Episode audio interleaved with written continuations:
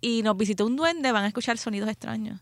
Yo no sé, y de momento como que un duende, un duende se metió aquí a, a, a, a, dañar el podcast. No, no a dañarlo, pero como que como que él quería salir y hablar, pero no, no, no, no, esto es de celebración, así que no, no puede, no puede venir aquí a hablar el duende. Un ruido raro. Bienvenidos al podcast de Guapa Deportes. Les habla Carla Pacheco en compañía de Julio. Ponce, ¿cómo estás, Julio? Muy bien, Carla, ¿y tú? Todo bien, todo chilling. ¿Estás celebrando? Claro, claro que sí. Es que este podcast es de celebración. Sí, Porque estamos celebrando que Puerto Rico tiene seis puertorriqueños en el juego de estrella de Grandes Ligas el próximo martes. Eh, y estamos celebrando también que somos mundialistas en el baloncesto. Porque la selección masculina sub-17 ganó la medalla de bronce en el, en el campeonato mundial de su categoría. Así que somos los, dentro de todo el, todo el mundo, somos el tercer, el tercer mejor equipo. Mira, que, mira qué cosa. De menor de 17 años. Exactamente, menor de 17 años, que eso es para, para o sea, esa edad, pues nos hace pensar que tenemos una proyección bastante grande de mejorar, si, si todo continúa como estos muchachos están, se han estado desarrollando, de mejorar nuestra, nuestra selección adulta eh, masculina, así que es todo celebración. hay baloncesto para largo. Hay baloncesto para largo, hay béisbol, para, largo, y nos visitó un duende, van a escuchar sonidos extraños. Yo no sé, y de momento como que un duende, un duende se metió aquí a, a, a, a, dañar el podcast. No, no dañarlo, pero como que como que él quería salir y hablar, pero no, no, no, no, esto es de celebración, así que no, no puede, no puede venir aquí a hablar el duende. Un ruido raro. Así que sin más preámbulo, hablamos con Josie Alvarado, historiador de béisbol, acerca de pues esta, este gran momentum que tienen los jugadores puertorriqueños de Grandes Ligas. Hablamos específicamente de Francisco Lindor, Javier Báez, eh, hablamos de Joe Jiménez, eh, hablamos de, por supuesto, Edwin Díaz, de los marineros de Seattle Sugar, y José Berríos. Ellos cinco, además del veteranísimo, el capitán de, nuestra, de nuestro Team Rubio, Javier Molina, son nuestra representación en este Juego de Estrellas. Y Javier Baez va a estar representándonos en el Home Run Derby. Eso es así, así que... Eso sí va a estar bien interesante porque van a estar los palos choretos. Van a estar choretos y yo creo que, que, por lo menos para mí, que había, que había estado un poquito alejada del Home Run, Derby porque pues entendía que se había vuelto monótono y aburrido, pues ahora tengo una, una, una razón para volver pero con las reglas nuevas está mucho más interesante. Pero anyway, yo, yo me resistía, ¿no? a ver la competencia en jonrones y ahora, como está Javier Báez, pues hay que apoyar al nuestro, hay que apoyar a nuestro claro. así que así que voy a voy a voy a ver la competencia en jonrones. También hablamos con Leorit sobre esa selección sub-17 y sin más preámbulos, los dejamos con las entrevistas. Nos encontramos con Josie Alvarado, historiador de béisbol, y tengo que decirlo que es una de mis fuentes favoritas en el béisbol. Yo lo llamo, lo, lo, llamo a cada rato para preguntarle cosas. tengo, tengo, que, tengo que confesarlo. Josie, ¿cómo estás? Saludos, Carla. Estamos, estamos bien, en fiebre, como siempre decimos, y un placer y gracias por la oportunidad de, estar compartiendo con, con, ustedes aquí. Y estamos en fiebre. El juego, el, el juego de estrella de las grandes ligas está a la vuelta de la esquina, es el próximo martes. Puerto Rico cuenta con seis representantes. Está Francisco Lindor, Javier Báez, eh, Yadier Molina, que entró, que entró en sustitución. Eh, está José Berríos, está Edwin Díaz, que es de mis marineros de Seattle, tengo que recalcarlo porque es mi equipo. Y está Joe Jiménez. Yo sí tengo que preguntarte, ¿cuándo fue la última vez que tuvimos tantos puertorriqueños y, eh, en un juego de estrellas? Bueno, en, la, la, la, el total es 1997, que tuvimos siete u ocho jugadores. Eh, ese fue el año de José Rosado, que ganó el juego. Eh, Sandy Alomar fue el MVP, estaba Javi López. Javi López fue el único representante de la Liga Nacional. Y, y los otros jugadores fueron de la Liga Americana, Joey Cora, Roberto Alomar, Iván Rodríguez, Bernie Williams, Edgar Martínez, eh, José Rosado, como te mencioné, Sandy Alomar, que fue el más valioso.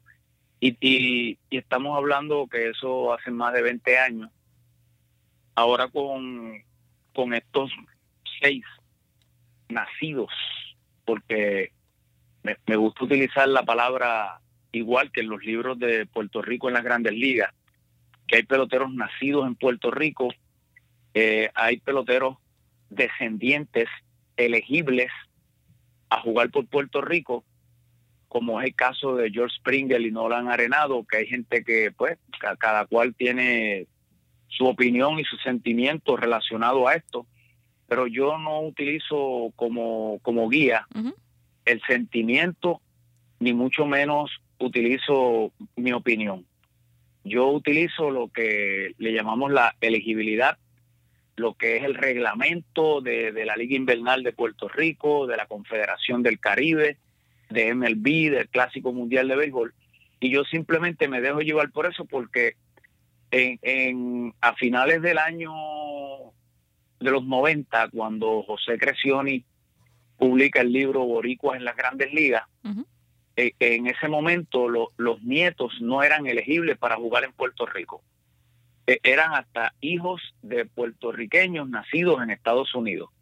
Luego después se, se añadió esa regla que eran hasta nietos que son elegibles para jugar por Puerto Rico. Y, y debido a eso es que yo utilizo la frase de quién es elegible y quién No y es. quién es elegible por jugar y si es elegible pues para mí cuenta como no no no por yo decir y que a mí me da la gana de decir que es puertorriqueño o no es puertorriqueño porque cada cual en, la historia en, en este momento que estamos viviendo ahora en, en la historia del béisbol de las Grandes Ligas el que Strowman, Arieta, Arenado y Springer no no deseen participar por Puerto Rico en el Clásico Mundial de Béisbol eso ya es un asunto de ellos y la historia los va a condenar de la manera que ellos reaccionen.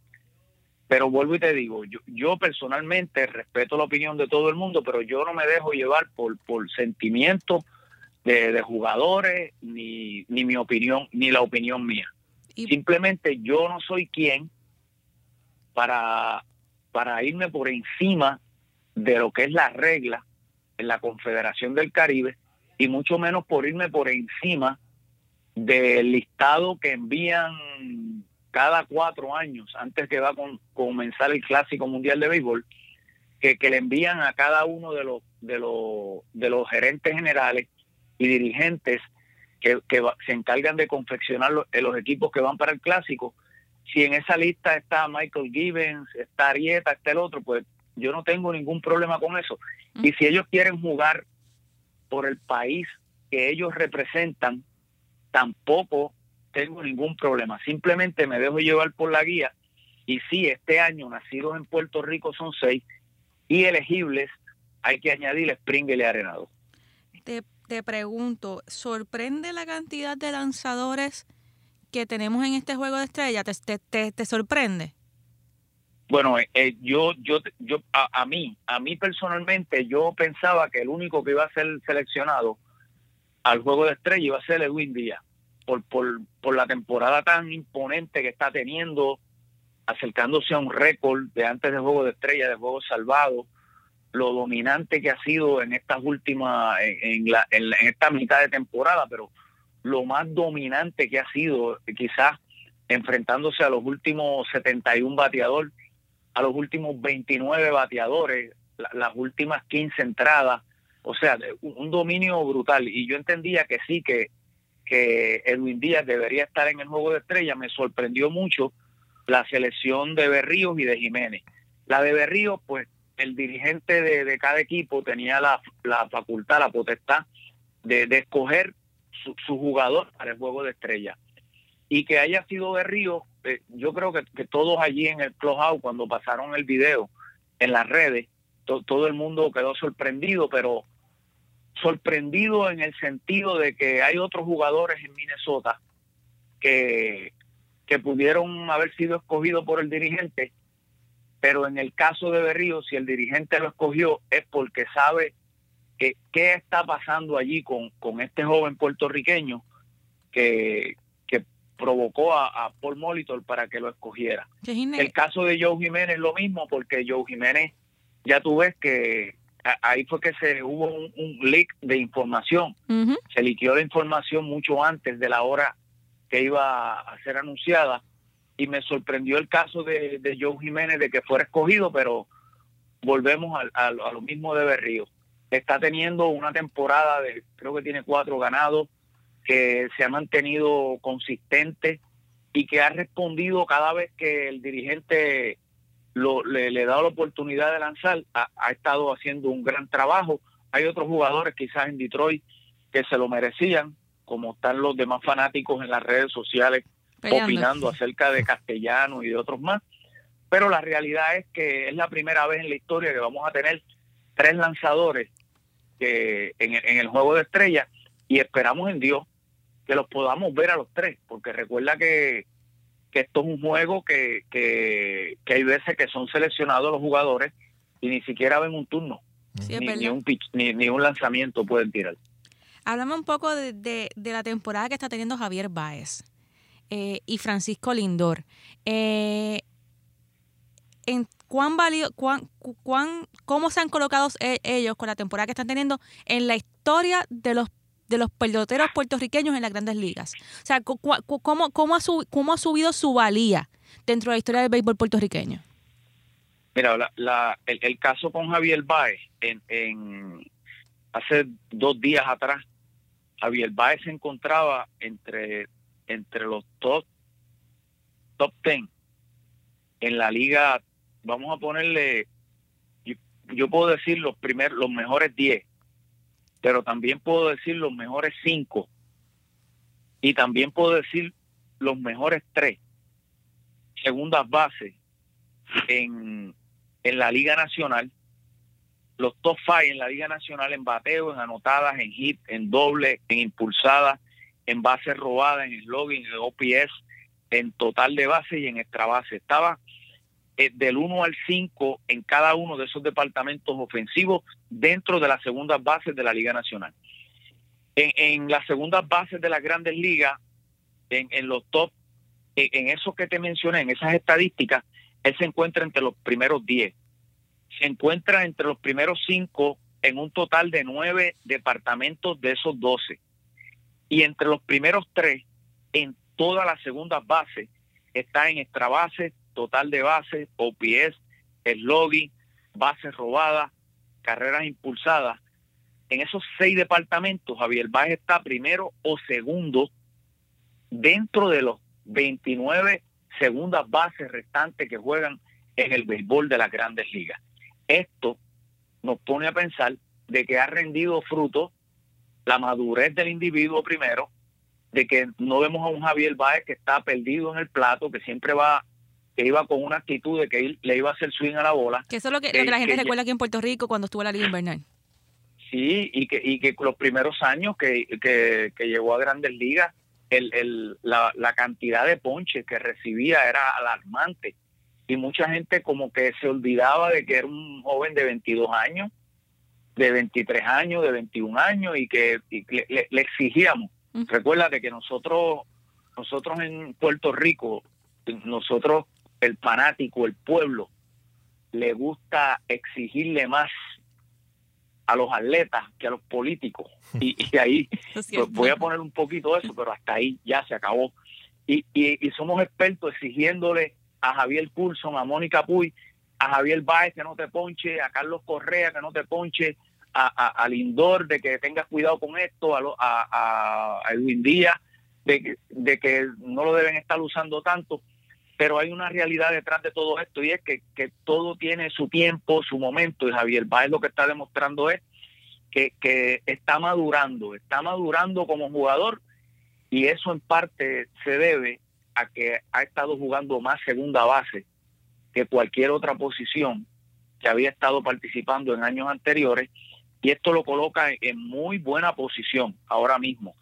A Javier Báez, que de que me llamó mucho la atención de que en el béisbol de grandes ligas podemos estar presenciando quizás la temporada de apenas el tercer pelotero puertorriqueño en la historia que pueda acumular 30 bases robadas y que pueda conectar 30 cuadrangulares.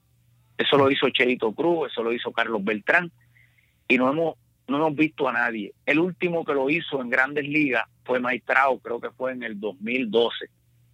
No se ha repetido en 5 o 6 años un jugador 30-30 en base robada y en jorrones.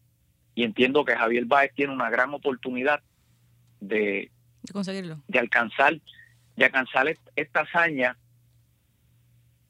que, que, es una hazaña, como, como te digo, que muy pocas veces podemos ver eh, peloteros con 30 jorrones y, y, y 30 30 bases robadas en una temporada. Y el, caso de Francisco Lindor, que, que empató con mi jugador favorito, este Edgar Martínez, hace, hace unos días en cuadrangulares, si no me equivoco, y tú me corriges. Eh, sí. o sea, ¿cómo, ¿cómo, si se compara de alguna forma, esta, esta, la, lo, como va llevando este año las estadísticas Francisco Lindor a lo que está haciendo Javier Báez al otro lado de la Liga Nacional? O sea, esto, estos, estos dos peloteros en cuanto a la ofensiva y lo que está haciendo Edwin Díaz está demostrando que no, no habíamos tenido un lanzador tan dominante en una primera mitad en la historia del béisbol. Esto de Edwin Díaz, de los 38 salvados del récord, y él tiene 36, y le quedan cuatro juegos. Esto compara compara con, con, con la gesta de, de Juan Igor González de las 100 carreras impulsadas antes del juego de estrella, que el récord son 103 o 104, y Igor se quedó Igor llegó a 101 y se quedó como a 3 o 4 del récord de una primera mitad. Esto de Edwin Díaz compara con eso. Lo de Francisco Lindor es, el Ciore que es el eslogan ahora mismo. Quien, quien haya, le haya pasado por su mente en el 2015 cuando debutaron en el, en el 2015 Lindor y Correa, la temporada del 16, incluso con todos los cuadrangulares que dio Lindor el año pasado, quien en el 2017, quien en el 2017 hubiese gritado a viva voz que Francisco Lindor iba a tener otra temporada de veintipico de cuadrangulares y que entre Carlos Correa y Francisco Lindor el guante iba a ser de Carlos Correa, que tuvo setenta y pico, setenta y siete juegos sin, sin cometer un error. Y, y, mientras Correa estaba con el guante, Lindor estaba de slogger, quien quien me, quien me diga ahora, eso lo, eso lo vaticiné yo, eso lo pronostiqué, eso yo lo dije en, cualquier momento, le está faltando a la verdad. O sea que aquí queda demostrado de que en el béisbol nadie sabe nada, que Lindor está demostrando de que es el eslogan, que Carlos Correa está demostrando que es el del guante por, lo, por los dos errores, uno o dos errores que ha cometido este año y que está, está fuera ahora mismo está lesionado. Pero, pero el caso de Francisco Lindor llama más la atención porque Francisco Lindor es un primer bate. Es un campo corto que es primer bate y cuando tú buscas los campos cortos en la historia que han acumulado números a la par con Francisco Lindor en una primera parte, solamente está Hamley Ramírez en el 2008 con el equipo de 2003 2003 no, 2008, con el equipo de los Marlins, que fue primer bate, que, tuvo una temporada parecida a la en número a la de a, la de Francisco Lindor. Y, y después de, de Hanley Ramírez que ya Lindor lo dejó atrás porque tiene más carreras anotadas tiene más extra bases eh, el, el, promedio de bateo está por debajo de, de Hanley Ramírez los hits conectados está por debajo. Hanley Ramírez creo que conectó 116 hits, Lindor tiene 110, no te extrañe que lo alcance también.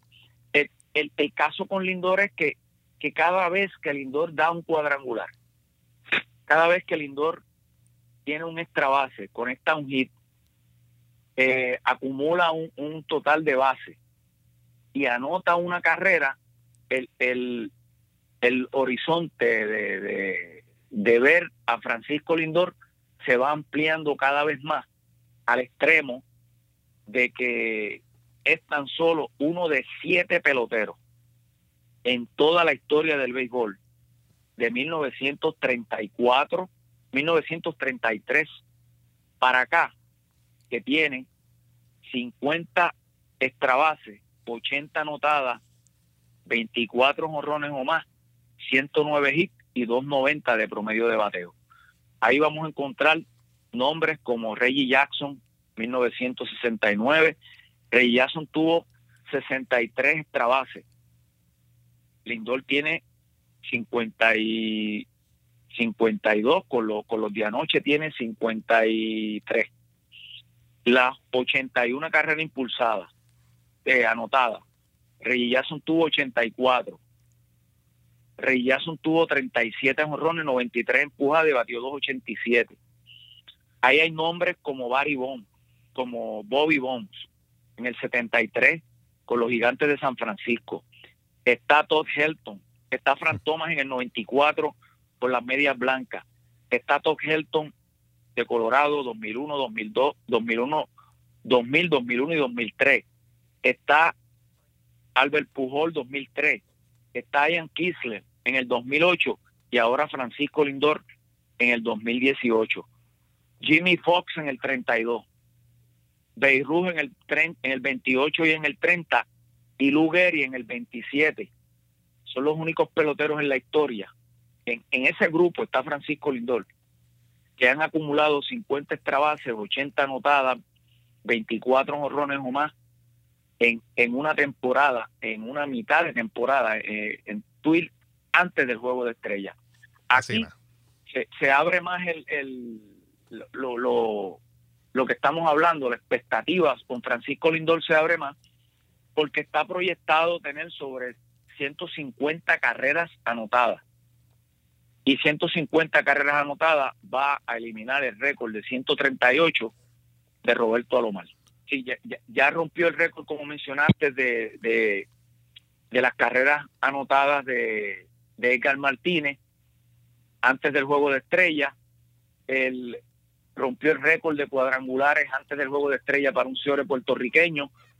Está solamente a, a, a tres, a, dos cuadrangulares de empatar con Alex Rodríguez, que creo que Alex Rodríguez fueron 27 y él tiene 25 ya entre los señores. Y, y tú dices, pues el eslogan es Francisco Lindor, pero lo que me llama la atención son las ciento y pico de carreras que puede anotar, los casi 200 hits, 50 dobles, 45 cuadrangulares y 110 impulsadas como primer bate.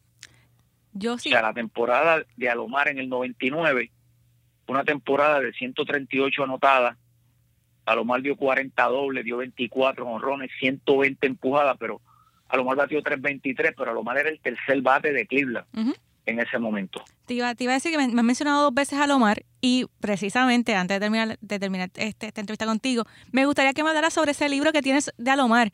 Eh, cuéntame, cuéntame de ese libro eh, y dónde la gente lo puede conseguir. Bueno, del libro de Roberto Alomar, un pelotero especial, te puedo decir que en estos momentos el libro va, las ventas del libro van muy bien.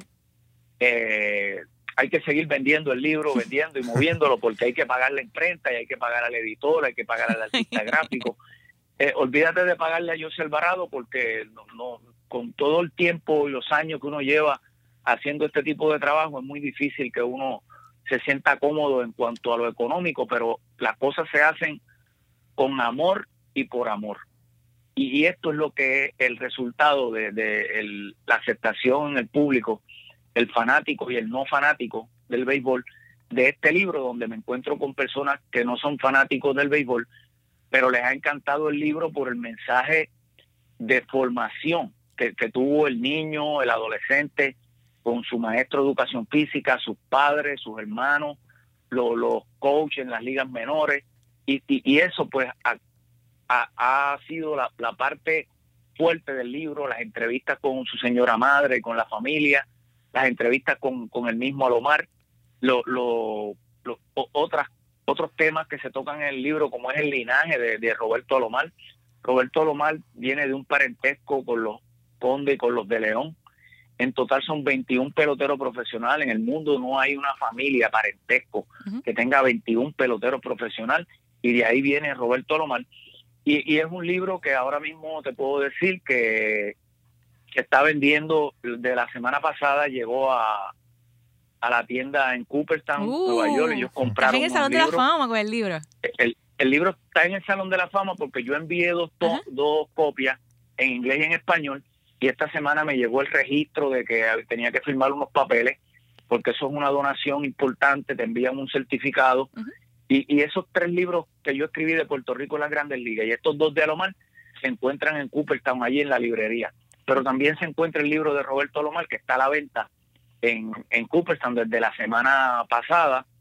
El libro también ahora mismo está en las diferentes librerías del país. Te puedo hablar de Libro 787, libro787.com, está en el laberinto, está en Casa Norberto, está en el Candil, está en el Museo de Guaynabo, en, Arecibo lo consiguen con Pachi Rodríguez, en Mayagüez lo consiguen con Noel Mártir, eh, eh, conmigo personalmente en el 787-630-9139 lo consigue, lo consigues también en josialvarado.com, que es lo que esperamos en Dios que en los próximos meses podamos convertir ese, ese, esa plataforma en una plataforma donde se van a vender revistas. Tengo, yo diría que 200 o 300 revistas ahí de los años 50, 60, 70, 80, que las voy a, voy a poner algunas a la venta ahí. Los libros de Puerto Rico en las grandes ligas, los tres tomos, los vamos a poner ahí también. Y vamos a poner otros libros de, de otros estos escritores de, de de, deportes de, Puerto Rico que nos, que nos los permitan también.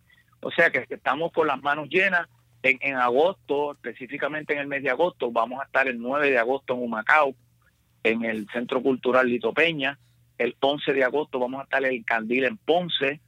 El 16 de agosto vamos a estar en el en el recinto universitario de Mayagüez con el. Ah, yo sí, pero tú tienes, tú tienes agenda llena. Ramón Ramón Álvarez, que Ramón Álvarez fue el presidente de los atletas de alto rendimiento. Eh, el libro se va a presentar allí en Mayagüez. El 16, el 18 vamos a estar en Guayama. El 18, el 25 vamos a estar en, en, en, en Manadía, en el torneo de Chalpazo. y ¿Qué te puedo decir? Eh, eh, no, no, ¿qué, más me puede, decir? Ese libro, oye, va, va, por ahí bien en cuanto a ventas y, exposición, va súper bien.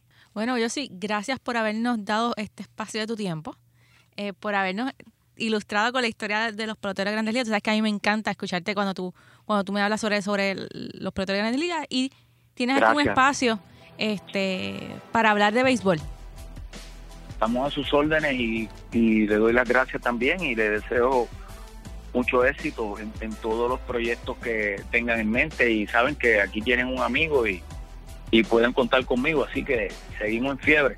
En fiebre, nos vemos sí gracias por todo. Gracias.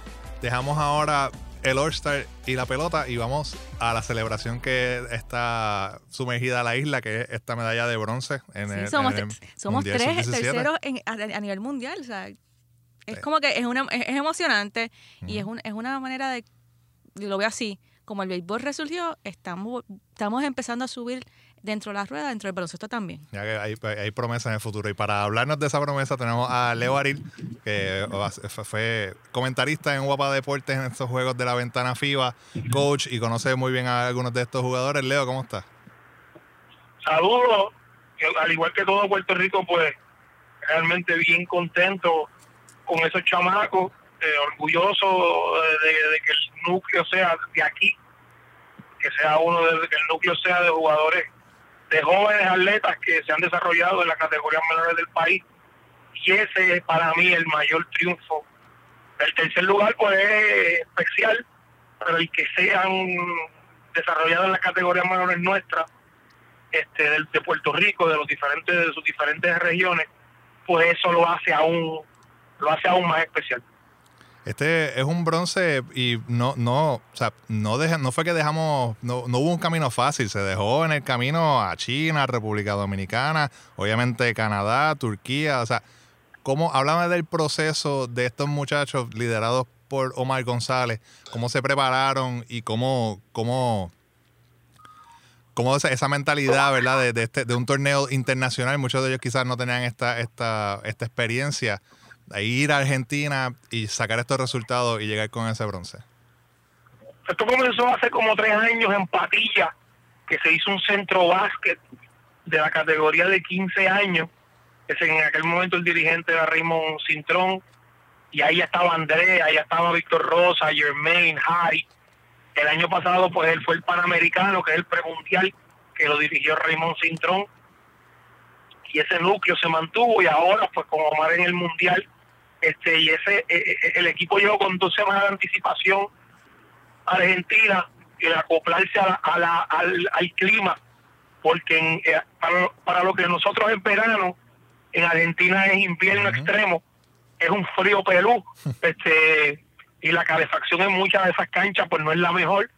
Este, y esa semana y media, dos semanas que estuvo el equipo antes, en la que tuvieron fogueo con Australia, con Estados Unidos, con China, tuvieron cerca de tres o cuatro fogueos allá, yo entiendo que fueron bien importantes para para para para, para, que estén en el ambiente, para que se adapten a la, al clima, a la altura, a todo, porque el juego número uno de la, del torneo, que fue el de Turquía, a mi entender, ese fue el juego que, que, facilitó todo.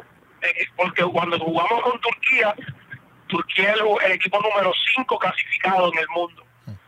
Y, el ganar ese juego, que físicamente nos veíamos bien por debajo de ellos, en la parte de estatura nos veíamos bien por debajo de ellos, el ganar ese juego fue lo que nos dio la oportunidad de, luego de ganarle a Dominicana, vamos con momentum después de dar ese palo, y después perdimos con Australia solamente por dos, en un juego que, un juego que pudimos haber ganado, pero que competimos y apenas perdimos por dos. Y eso yo creo que fue vital porque nos sacó a Canadá y Estados Unidos de nuestro bracket hasta la final. Y, ya sea en categorías menores o en las mayores, especialmente en menores, porque si hay un programa de, de si hay un programa nacional de categorías menores que va increciendo, este es el de Canadá. La entrada de Steve Nash este de manera full time este el año pasado ese equipo quedó campeón del mundo en 18 años, 19 años, este con AJ Barrett que ahora está en Duke como el mejor jugador del mundo. O sea que, que, que, ese programa eh, es uno de los mejores programas del mundo en estos momentos. Y el ganar esos primeros juegos nos sacó a Estados Unidos y a Canadá del lado nuestro del bracket. Ahora vamos a hablar de, de, estos jugadores. André Curvelo terminó siendo líder de, de asistencia del torneo, cuando tuvo 5.9, o sea, esto una, una, fue el mejor de, de, todo, de todo el mundial. Y, y, lo más importante de Andrés es que lo, se le veía fácil el anotar. Andrés estudió en Puerto Rico en el Colegio de La Salle de Bayamón. El papá pues, un, fue un anotador copioso en el BCN, como yo el Curvelo. entiendo que son oriundos de Canóvana. Este, y, y hace dos hace dos años está en Estados Unidos y lo que hizo Andrés lo que hizo Andrés fue hacer lo hizo ver fácil lo hizo ver cómodo el anotar el hacer asistencia realmente Andrés eh, tuvo un impacto increíble y ha sido el líder de ese grupo ha sido el armador el armador es el que lleva el juego y en el basquetbol tener un armador que domine es algo que es bien importante y Andrés tuvo un torneo espectacular. Él fue el año pasado pieza para clasificar en el centro básquet de ese, primer año como el Rincón de entrenador. Él fue más valioso de ese torneo. Andrés es un, yo, yo lo defino como un José Juan Barea sin la caja, porque José Juan no tiene, José Juan es un tronco fuerte que no había quien lo moviera. Andrés no es tan fuerte, pero tiene esa capacidad de anotar que lo hace especial como fue José Juan, porque ataca, mete el tiro largo, tiene el flote, tira la flotadora, hace asistencias, corre el juego, los tiros grandes no, no, no, no titubea en, tomarlo. Este Andrés un jugador que se vislumbra como algo que va a ser, que no, que no, que va a vestir la camisa de Puerto Rico por mucho tiempo. Y se notó también eh, mucha madurez, porque hubo en un momento de este juego de contra Canadá le dieron una falta al frente del, de, la banca de Canadá y como que lo trataron de intimidar un poquito y se vio que con la misma cara dijo como que no vas a poder, o sea que se vio un jugador también muy maduro en la cancha. Y, y, y en este tipo de torneos que tú juegas día sí, día sí, descansa, juega y juega, y en la medida que el torneo avanza, todos los equipos hacen sus asignaciones particulares con jugadores específicos y en la parte colectiva y el que Andrés pudiera seguir haciendo su trabajo, este, juego tras juego tras juego, a pesar de las preparaciones de los equipos, de los rivales, pues hace aún más grande su actuación, este, al igual que fue factores eh, Víctor Rosa. Eh, una de las cosas grandes de, de, de, esta, de, esta, de ese bronce, de ese bronce dorado, es que tuvo aportación de todo el mundo. eh, Harrison Wheeler, vamos a ver tu caso de Wheeler. Wheeler juega el primer juego, pierde los próximos dos contra Dominicana y contra y contra Australia porque se resintió la este se resintió una pierna y Javi Sosa aporta, Sebastián aporta, eh, San Antonio viene de momento, explota de momento ese 30 puntos contra Montenegro. Eh, a todo el mundo tuvo su granito de arena, Víctor Rosa, triple grande. Y, y, y una de las cosas más importantes de ese juego final contra Canadá, volviendo al caso de Andrés, es que cuando abrimos el juego del tercer quarter, Andrés no estaba en cancha. El que estaba llevando la bola era Diego, que es un, un, joven de, de, Arecibo que estudió en Capitán Correa y hace par de años pues está viviendo en Estados Unidos y ahí tú, y él jugó la posición de armador y ahí abrimos el juego o el, juego de, de, de, de, contraataque, el juego de transición. O sea que, que todo el mundo fue importante y esa es la esencia de un equipo hablas de la esencia de un equipo y hablas de la importancia de que cada cual estuvo, estuvo en su rol. Y en las redes sociales rápidamente hubo comparaciones de este, de, de este equipo con esa camada que se desarrolló en los 90. Eh, tú, hay, hay, hay similitudes en, en cómo estos muchachos se, se, han estado se están desarrollando a ese, a ese grupo de jugadores que se desarrolló en los 90. No creo que sea, bueno, hay una, la, la, porque nosotros hemos tenido dos grupos grandes uh -huh. antes de este, que fue el grupo de Dani, Rolando, Edgar, y ese grupo, el Carpadilla, y ese grupo tenía jugadores grandes definidos, que eran 5 y 4 y 3, especialmente en las 5 y en la 4. El próximo grupo grande fue el de Peter John, Ricky Sánchez, José Juan Barea, y ese grupo tenía jugadores definidos en las 5 y en la 4, con Peter, Ricky, Luis Colón, un grupo de jóvenes que jugaban de grande, que estaban en esa estatura. La singularidad de este grupo es que la verdad es que en las 5 y en las 4 nosotros no tenemos esos jugadores, porque Jari Sosa, uh -huh.